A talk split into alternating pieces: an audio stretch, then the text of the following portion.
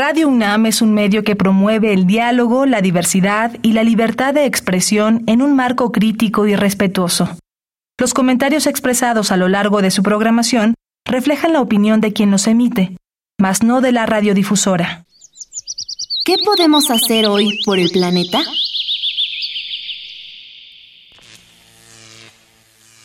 Mantén abiertas las ventanas y persianas de tu hogar u oficina para aprovechar al máximo la luz solar en interiores. De esa manera, reduces el consumo de luz eléctrica, así como tu estado de cuenta. Habitare. Hola, ¿qué tal? Bienvenidos y bienvenidas a una nueva transmisión de Habitare, Agenda Ambiental Inaplazable. Qué gusto saludarles de nuevo. Soy Mariana Vega y me encuentro ansiosa de comenzar con este tema, como cada semana, con la doctora Clementina Kiwa. ¿Cómo estás, Clement? Muy bien, Mariana, muy bien. También como tú, este, pues hemos estado hablando de manifestaciones de impacto ambiental y hay un tema con los megaproyectos de este gobierno que a lo mejor podemos aprovechar para para resolver algunas dudas por ahí, ¿no? Desde una perspectiva diferente. Así es, es muy importante eh, que reflexionemos desde ese punto de vista. Hoy hablaremos acerca de los megaproyectos y las manifestaciones de impacto ambiental. Y para hacer este, esta gran charla, ¿quién nos acompaña, Clemente? Tenemos el gusto de que esté con nosotros Luis Bojorques, que es investigador del Laboratorio Nacional de Ciencias de la Sostenibilidad de nuestro instituto quien de formación es biólogo y ecólogo y eh, es gran impulsor de las ciencias de la sostenibilidad. Bienvenido, Luis. Muchísimas gracias, Clemen, Mariana. Un gusto verlos de nuevo. Muchas gracias por acompañarnos en esta ocasión hablando acerca de megaproyectos y las manifestaciones de impacto ambiental. Si quieren saber más, pues dejemos el preámbulo de lado. Esto es Habitare, Agenda Ambiental Inaplazable. Empezamos. El Instituto de Ecología de la UNAM y Radio UNAM presentan. Toma segundos destruir lo que ha crecido en años. Toma horas devastar lo que se ha formado en siglos. Tomar acciones para rescatar nuestro ambiente solo requiere un cambio de conciencia. Habitare. Agenda ambiental inaplazable. Ciencia, acciones y reacciones para rescatar nuestro planeta nuestra casa.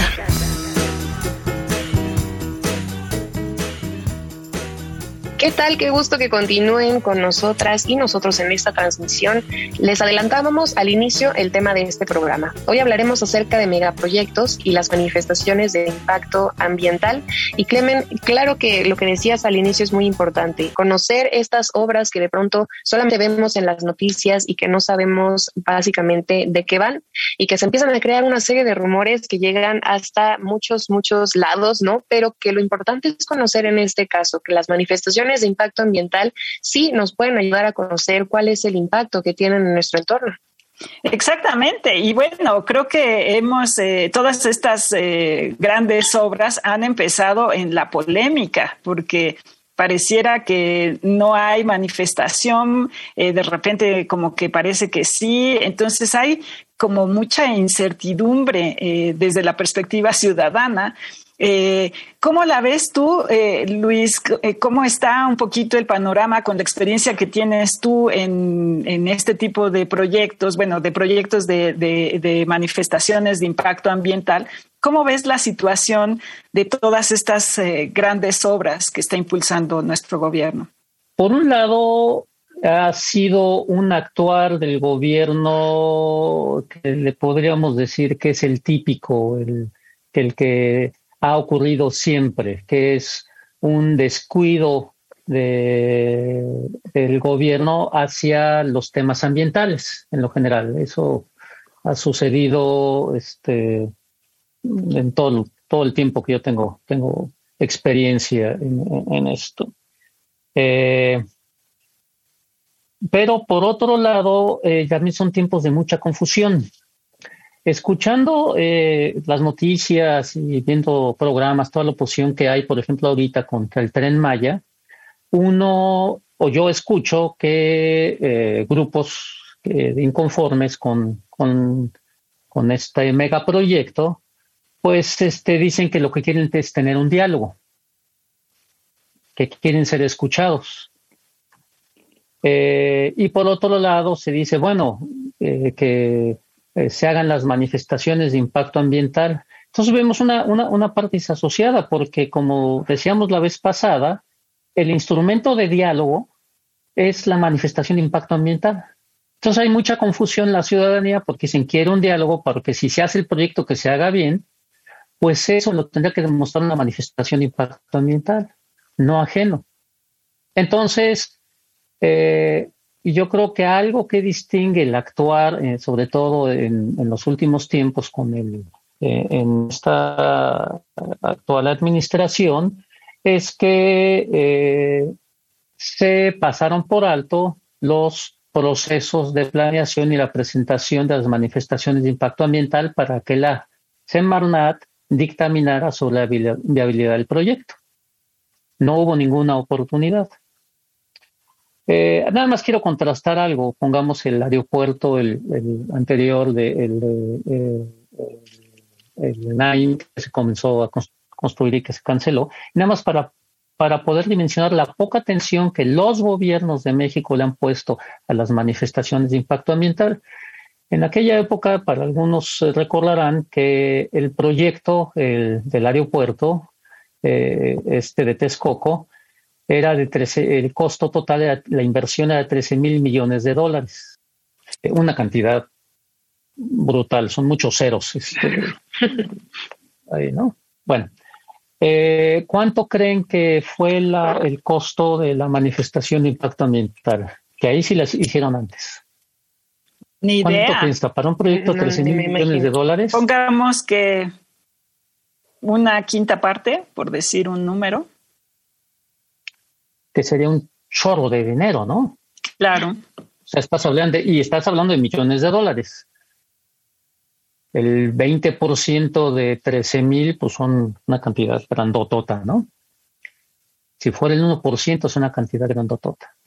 Serían como. Bueno, la inversión eh, o el costo, sí, un chorro de lana de dólares. Bueno, el, este, el costo de la manifestación de impacto ambiental fueron 15 millones de pesos. Y supuestamente era demasiado caro. O sea, nada, entonces ha habido una desatención a estos instrumentos de planeación que son importantísimos. Y luego vienen quejas este, en otros contextos, porque luego dicen que eh, estos problemas ambientales se politizan.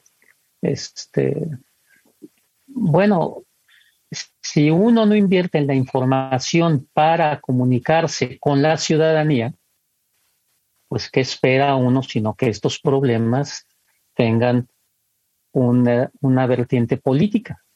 Claro, claro. Sobre todo porque eso que ese diálogo que usted menciona siempre está intermitentemente interrumpido por otro tipo de actores que no hacen llegar el mensaje que es realmente importante. Y por ejemplo, en este punto me pongo a pensar en la cantidad de influencers, ¿no?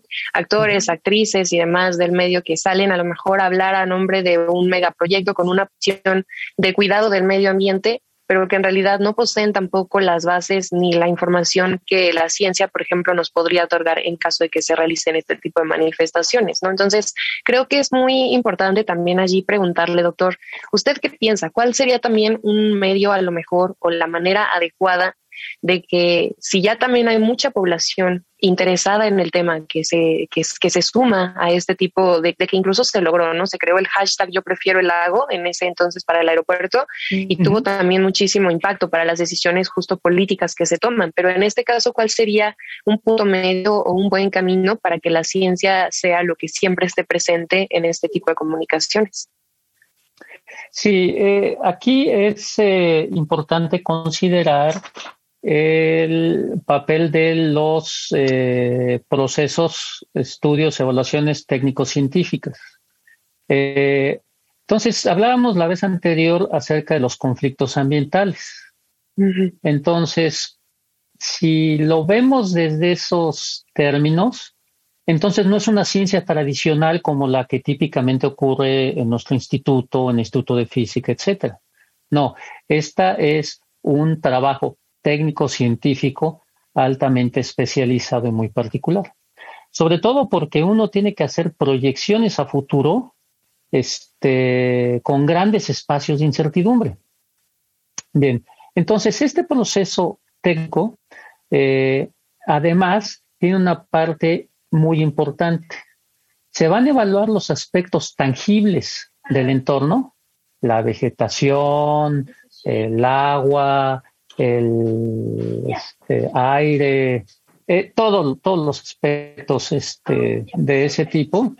Y este, el, pero por otro lado, hay unos aspectos intangibles que son igualmente importantes, que tienen que ver con nuestros valores, nuestros intereses, este, nuestros deseos, nuestras aspiraciones. Bien, eh, vamos a poner un, e, e, ejemplos este, reales. Eh, eh, se hizo un aeropuerto en Krill hace este, una década, algo así, quizá un poco más, este, y una comunidad rarámuri de la comunidad de, los bosques Anelías de Repechique, sin se amparó porque pasando encima de sus derechos, este, eh, pusieron, pusieron el aeropuerto. Entonces, en ese amparo este, se exigió una, una, reparación y nosotros trabajamos en el, en el dictamen ya posterior a la, evaluación de impacto ambiental que habían hecho. Lo que ignoró esa manifestación de impacto ambiental tan mal hecha por el aeropuerto era de que vieron, por ejemplo, los aguajes como si fueran solamente este, fuentes de agua para animales. Entonces, si uno calcula el valor de esos aguajes, pues es muy poco.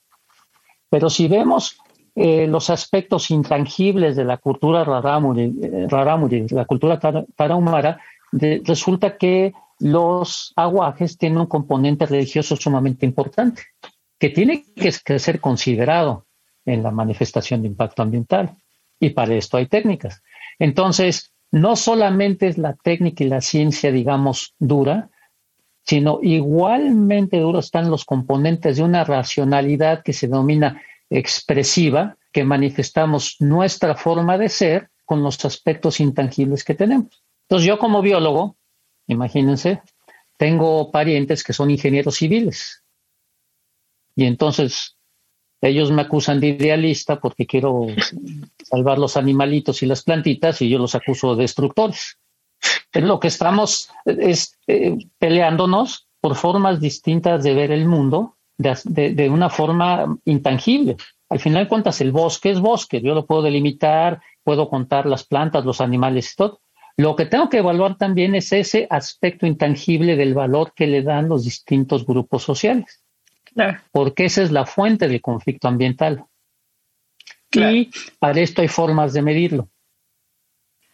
Y, bueno, ahorita que dices, eh, que cuentas esta historia de los rarámuris, eh, viene un poco a colación eh, estos métodos para preguntarles, ¿no? O no preguntarles. Y bueno, eh, en, el, en el asunto del tren Maya, y, no sé si sea el mismo caso en la refinería y en el tren transísnico, eh, el, mecanismo de consulta y el mecanismo de diálogo, que es, es un mecanismo un poco eh, aleatorio, diría yo, ha sido la consulta no es eh, eh, los mecanismos que implican que se meta un escrito, ¿no? Que quede la información asentada de una manera más formal en, en las instancias gubernamentales para que nadie tenga duda de eh, fulanito dijo esto o el grupo este dijo aquello y están en desacuerdo y un día dijo, dijo uno que sí o al día siguiente dijo que no, ¿no? ¿Cómo es ese mecanismo eh, de diálogo, digamos, ¿no? Para, para tratar de, buscar eh, el bienestar para todos, si, si es posible. Sí, típicamente las evaluaciones de impacto ambiental se hacen bajo condiciones muy limitadas por esta falta de inversión, falta de visión de los promoventes este, acerca de la importancia de estos instrumentos. Y entonces, cuando, cuando se presenta la manifestación de impacto ambiental y la autoridad abre el proceso de consulta pública, hay muchas veces este, eh, se manifiestan de una manera airada este, los distintos grupos y los proyectos se detienen, se retrasan y entonces vienen la serie de quejas de los promoventes porque dicen que los procesos son muy complicados, cuando fue la misma actitud la que comenzó a, generar estos problemas, porque como decía, si, se utiliza la manifestación de impacto ambiental como el instrumento de diálogo, uno va resolviendo los problemas de antemano. De todas maneras, hay que hacer esa consulta pública, informar, escuchar y contestar las preocupaciones de los distintos grupos. Este, y para esto hay todo un proceso, está legislado y, este, y a veces funciona mejor, eh, a veces funciona peor, este, porque en la vida real suceden pues, este, muchas cosas este, en, en, en, el, en el Inter. Pero sí ha habido casos, y no pocos en el país, que grandes proyectos se han detenido por la manifestación de impacto ambiental. Entonces, la manifestación de impacto ambiental es un instrumento de participación ciudadana. Es imperfecto, es complicado, es difícil, es el único instrumento que tenemos en el país para, si no me parece un proyecto, tener la posibilidad de presentar mi posición y eh, quizá lograr que el proyecto no se lleve a cabo. Bien. ¿Qué sucedió en el caso, pongamos ahora, de, la administración actual de los grandes proyectos? Este, uno, las dos primeros, este, yo estuve en los grupos que se evaluaron las dos manifestaciones de impacto ambiental, la del tramo 1 y el tramo 4 del tren Maya, y detectamos varios defectos. Uno de tantos es que no se evaluaban lo que se llaman los impactos sinérgicos y acumulativos del proyecto en su conjunto. Por impacto sinérgico, eh, lo que se entiende es que el efecto eh, es mayor, el efecto de varios impactos es mayor a, la suma de los efectos este, independientes. El efecto es mucho más grande. el efecto de varios impactos a la vez se potencia, es mucho mayor. Pongamos, si afecto a la vegetación y el agua y el paisaje, el efecto total no es la suma de los efectos individuales, sino es mucho, mucho mayor.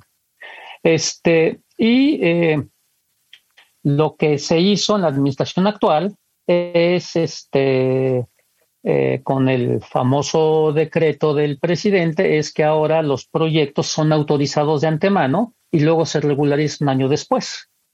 Cuando se haga la manifestación de impacto ambiental que se tiene que hacer por ley, el proyecto ya está desarrollado. ¿Qué se hace como grupo técnico en estas cosas? Porque la UNAM está trabajando en esto. Los institutos de, investigación todos están trabajando. Los científicos van a trabajar en esto. ¿Cómo hago una manifestación de impacto ambiental en, estas, condiciones? Ya no va a ser preventivo, sino va a ser eh, casi exposed, no es exante. Y eh, entonces, en estas situaciones, lo que uno tiene que hacer de nuevo es eh, detectar los grandes problemas que tenga esta, estos grandes megaproyectos para entonces proponer medidas de mitigación, compensación, este, de los impactos ambientales y los mecanismos legales por los cuales la sociedad podrá movilizarse para exigir que eso se cumpla, porque los impactos ambientales ya se los están haciendo a la sociedad.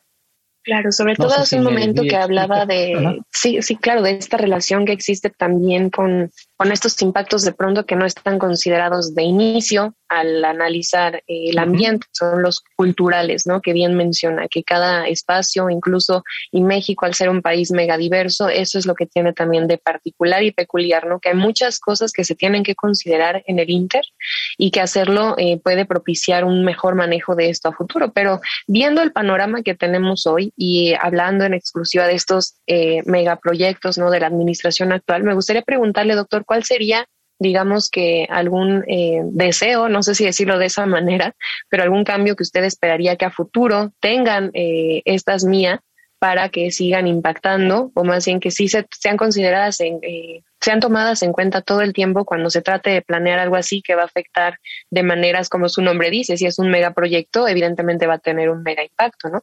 Sí, claro, yo creo que hay, hay dos eh, componentes aquí eh, importantes. Un, hay un papel que, que le juega a, a, la ciudadanía y es involucrarse, como, como puedan, como entiendan, y tratar de capacitarse en cómo utilizar los instrumentos que tienen este, conforme la ley para presentar sus, sus puntos de vista. Y para esto hay organizaciones no gubernamentales que, que, que funcionan muy bien para, para orientar a, los grupos ciudadanos. Pero uno de estos es eh, involucrarse, informarse.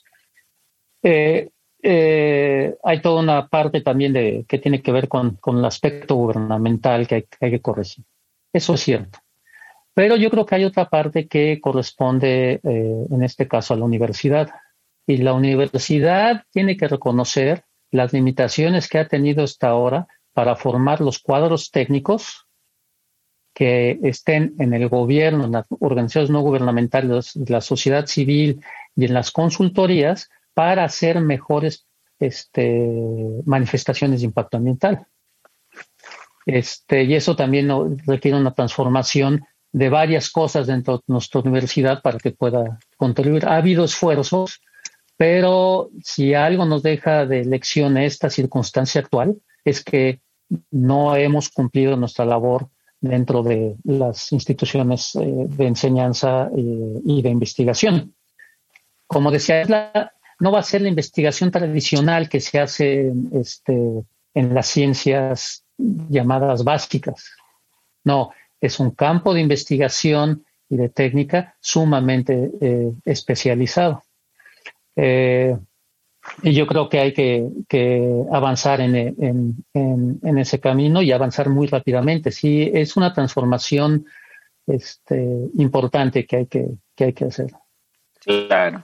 Y bueno, uno también de los grandes retos, o sea, lo dices muy bien desde la perspectiva técnica, pero también como ciudadanía hay que transformarse, ¿no? No hay que desalentarse ante este panorama, sino que hay que manifestarse y buscar eh, manifestarse y apoyar y decir eh, lo, que sea conducente. Digo, eh, de repente me causa un poquito de desaliento que pareciera que los únicos que deberían de opinar son los pobladores que están allá, pero en realidad como, como mexicanos a todos nos, nos, eh, nos afecta, nos debería de interesar y deberíamos de alguna manera buscar manifestarnos.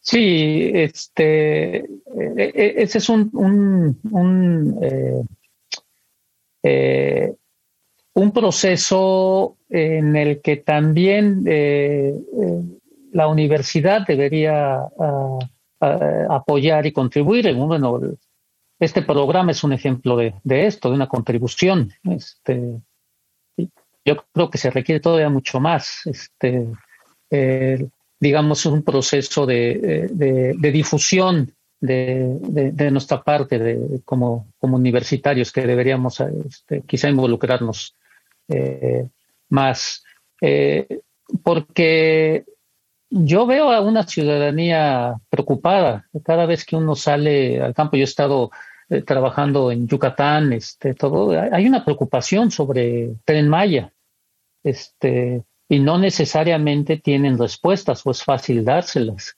Entonces ahí son áreas de oportunidad para hacer todo un trabajo de difusión, de apoyo para que esos eh, ciudadanos este, encuentren respuesta a sus inquietudes. Y eh, yo creo que en este sentido el progreso va a ser de que la ciudadanía no sea un receptor pasivo de información, sino al contrario, fuera un actor, un agente activo en, los, en, esto, en estos procesos.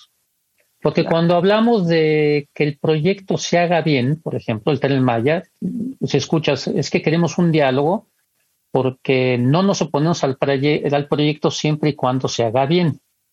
Bueno, pues sí, ¿no? Es una obviedad, ¿no? Nadie quiere que el proyecto se haga mal. Pues, ¿quién quisiera eso? tenemos nombres para este tipo de personas, se llaman sociópatas, ¿no?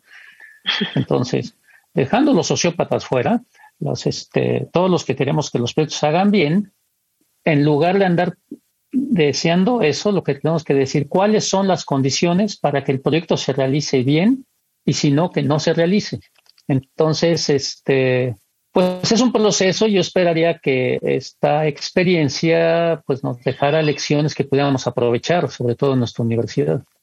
Claro, pensando también en eso, que es hora de entender que cada acción que tenemos pues genera un impacto en nuestra vida cotidiana y pensando en este caso en megaproyectos a otras escalas, que lo importante es que cada cosa que realizamos lo hagamos bajo esa mirada y esa lógica de entender que, como bien dice el doctor, pues nadie quiere que salga mal, y entonces, si buscamos que salga bien, cada quien tiene una manera de contribuir. Lamentablemente, se nos termina el habitar del día de hoy hablando sobre megaproyectos y estas manifestaciones de impacto ambiental. Doctor Luis Bojorquez, muchas gracias por habernos acompañado. Eh, esperamos que justo sea la segunda, pero no la última vez que esté con nosotros en Habitare. Muchísimas gracias, pues eh, sobre todo por esta oportunidad de, difundir este, parte del trabajo que hacemos en el ANSYS. Muchísimas gracias, Luis. Y bueno, eh, si alguien se quiere comunicar con nosotros o quiere enterarse más del trabajo del instituto, nos pueden seguir en redes sociales, en Facebook, Instituto de Ecología UNAM, en Twitter, arroba y Ecología UNAM, y en Instagram, Instituto-Ecología UNAM. Y por supuesto, le agradecemos al Instituto de Ecología de la UNAM y a Radio UNAM en la asistencia y voz de las cápsulas a Lisbeth Mancilla, información de Italia Tamés, Operación técnica y producción de Paco Ángeles y en las voces les acompañamos y esperamos la siguiente semana Mariana Vega y Clementina Kiwa. Esto fue Habitare, Agenda Ambiental Inaplazable. Hasta la próxima. ¿Qué podemos hacer hoy por el planeta?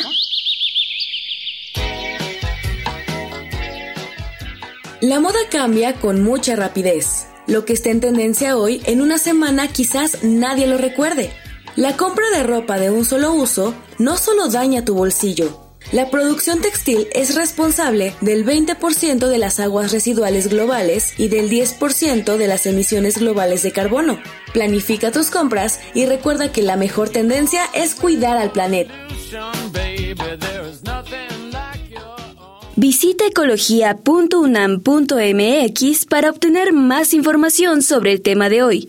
Y si quieres escuchar todas nuestras emisiones, entra a radiopodcast.unam.mx.